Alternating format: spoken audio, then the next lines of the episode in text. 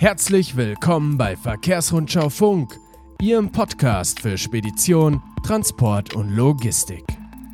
Diverse Beschränkungen sind zwar gelockert worden, aber bei vielen Unternehmen läuft der Geschäftsbetrieb wegen der Corona-Krise immer noch schleppend. Die Bundesregierung hat darum umfangreiche Maßnahmen zur wirtschaftlichen Bewältigung dieser Pandemie beschlossen.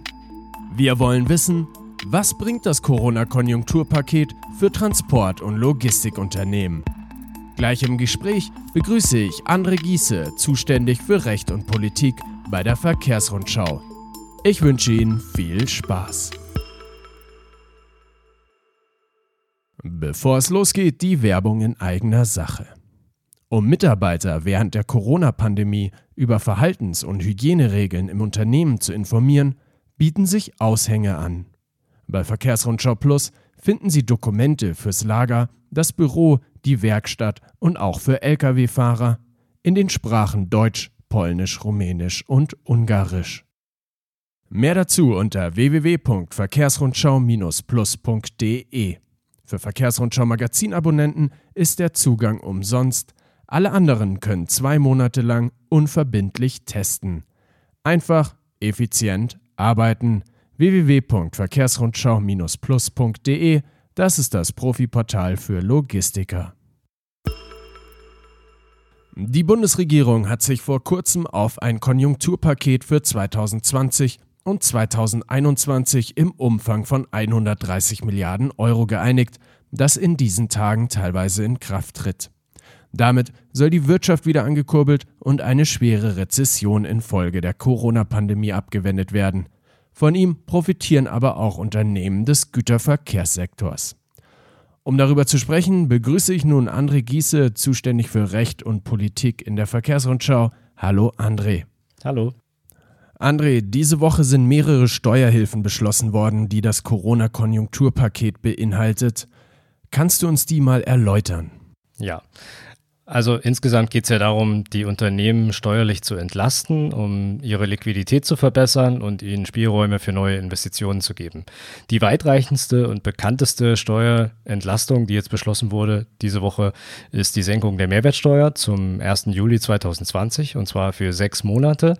Der äh, Steuersatz von 19 Prozent sinkt auf 16 und der von 7 auf 5 Prozent. Und äh, das soll eben jetzt den Konsum an kurbeln und die Binnenwirtschaft in Deutschland wieder in Schwung bringen.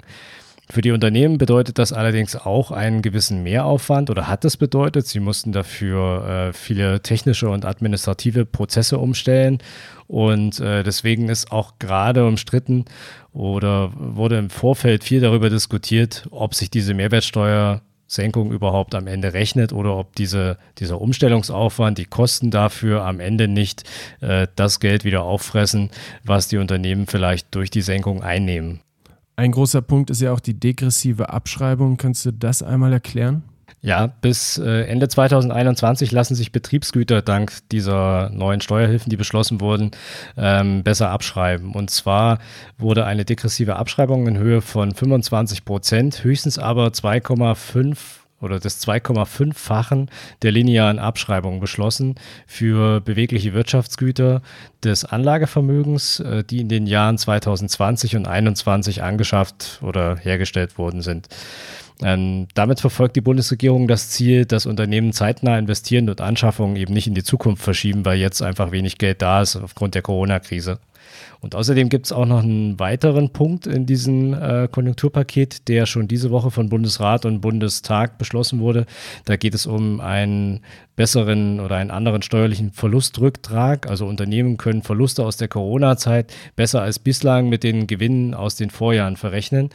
Und zwar erhöht sich dieser steuerliche Verlustrücktrag für 2020 und 2021 auf maximal 5 Millionen Euro beziehungsweise 10 Millionen Euro bei Zusammenveranlagung. Und es ist möglich, den Rücktrag schon in der Steuererklärung für 2019 zu nutzen. Vielleicht noch ein letzter Punkt, auch zu den Steuerhilfen aus dem Konjunkturpaket. Die Fälligkeit der Einfuhrumsatzsteuer wird nach jahrelanger Forderung jetzt endlich bei Importen verschoben auf den 26. des Folgemonats. Vor allen Dingen für die Unternehmen in der Hafen- und Logistikwirtschaft in Hamburg oder Bremen bedeutet das jetzt endlich eine Gleichstellung im Wettbewerb mit europäischen Nachbarn. Denn äh, nach dem bisherigen Verfahren wird bei der Einfuhr von Waren aus Drittstaaten über die deutschen Seehäfen und die deutschen Flughäfen diese Steuer immer, nämlich früher fällig äh, als zum Beispiel an den Standorten in Rotterdam oder in Antwerpen. Jetzt braucht nicht jedes Unternehmen Steuerentlastungen, sondern vor allem Staatshilfen. Wurde an diese Unternehmen auch gedacht? Ja, für die Unternehmen gibt es die gute Nachricht, dass die Bundesregierung für eine in Anführungsstrichen Anschlussfinanzierung sorgt. Ähm, zum Ende Juni liefen ja die einige Finanzhilfen in der Corona-Zeit bereits aus. Ähm, da gibt es jetzt eine, ein neues Instrument, was die Bundesregierung einführt, und zwar die sogenannten Überbrückungshilfen. Dafür stellt der Bund insgesamt 25 Milliarden Euro zur Verfügung für den Zeitraum von Juli bis August. Und äh, die richten sich an Unternehmen, deren Geschäftstätigkeit aufgrund der Corona-Krise teilweise oder sogar vollständig gestört war, sodass sie den Betrieb einstellen mussten. Wird spannend sein, ob Transport- und Logistikunternehmen und auch Spediteure ähm, diese Überbrückungshilfen in Anspruch nehmen können mit diesem Kriterium, aber das muss man wahrscheinlich einfach mal ausprobieren. Ähm, Ziel ist es, eine Pleitewelle vor allen Dingen bei kleinen und mittleren Firmen zu verhindern. Und antragsberechtigt sind alle die, deren Nettoumsätze Corona-bedingt im April und Mai dieses Jahres um 60 Prozent gegenüber dem Vorjahreszeitraum rückläufig gewesen sind. Je nach Größe können diese Unternehmen dann die fixen Betriebskosten äh, bis zu einem Betrag von 150.000 Euro für die drei Monate Juli bis August erstattet bekommen. Die Basis dafür bildet der zweite Nachtragshaushalt des Bundes für dieses Jahr 2020. Der ist jetzt ebenfalls beschlossene Sache seit dieser Woche und sieht eine Erhöhung des Bundeshaushalts um weitere 24,8 Milliarden Euro vor. Derzeit läuft nach Angaben des Bundeswirtschaftsministeriums noch die Abstimmung mit den Ländern, die dann für die Beantragung und die Auszahlung der Überbrückungshilfen zuständig sind. Und im Unterschied zu den bisherigen Corona-Finanzhilfen handelt es sich diesmal um ein digitales Antragsverfahren, was nur über den Steuerberater oder über den Wirtschaftsprüfer möglich ist. Einer von beiden muss entsprechende Nachweise an die Bewilligungsstellen der Länder übermitteln. Und äh, das heißt, die Förderung ist also höher als bisher. Die Voraussetzungen dafür sind allerdings auch strenger. Der Nachweis ist strenger. Man muss wirklich nachweisen, dass man von, von Corona äh, betroffen ist und die Kriterien dieser Finanzierungshilfen erfüllt. Und wann wird das losgehen? Losgehen soll es Anfang Juli. Eigentlich sollte jetzt schon irgendwann das Ganze starten, ist aber wohl noch in der Abstimmung, wie gesagt. Und ganz wichtig, die Antragsfrist läuft dann nur bis 31. August. Also man sollte nicht zu viel Zeit verstreichen lassen, wenn man an das Geld kommen möchte. Die große Überschrift für dieses Konjunkturpaket war ja, dass es nachhaltig und grün sein muss. Wie wirkt sich denn das jetzt auf den Verkehrssektor aus? Also um die nachhaltige Mobilität zu fördern, beinhaltet das Konjunkturpaket einige Maßnahmen für eine Verkehrswende in Deutschland. Eine zielt zum Beispiel auf den Strukturwandel der Automobilindustrie hin. Da wurde ja zuletzt viel darüber diskutiert, ob es eine Kaufprämie für Diesel- und äh, Benzin-Pkw geben soll. Darauf hat sich die Bundesregierung nicht eingelassen. Stattdessen hat sie zugesagt, die Kaufprämie für Elektro-Pkw und auch für Transporter zu verdoppeln. Wer genau wissen will, welche Modelle da förderfähig sind, der schaut einfach mal auf der Webseite der BAFA nach. Und äh, was diese Förderung betrifft, kann man jetzt äh, sich darauf freuen, dass der Bund seinen Anteil am Umweltbonus verdoppelt und zwar befristet bis zum 31. Dezember 2021. Mal ein Beispiel. Beim Kauf eines rein batteriebetriebenen Fahrzeugs mit einem Netto-Listenpreis von bis zu 40.000 Euro steigt der Zuschuss vom Bund von 3.000 auf 6.000 Euro.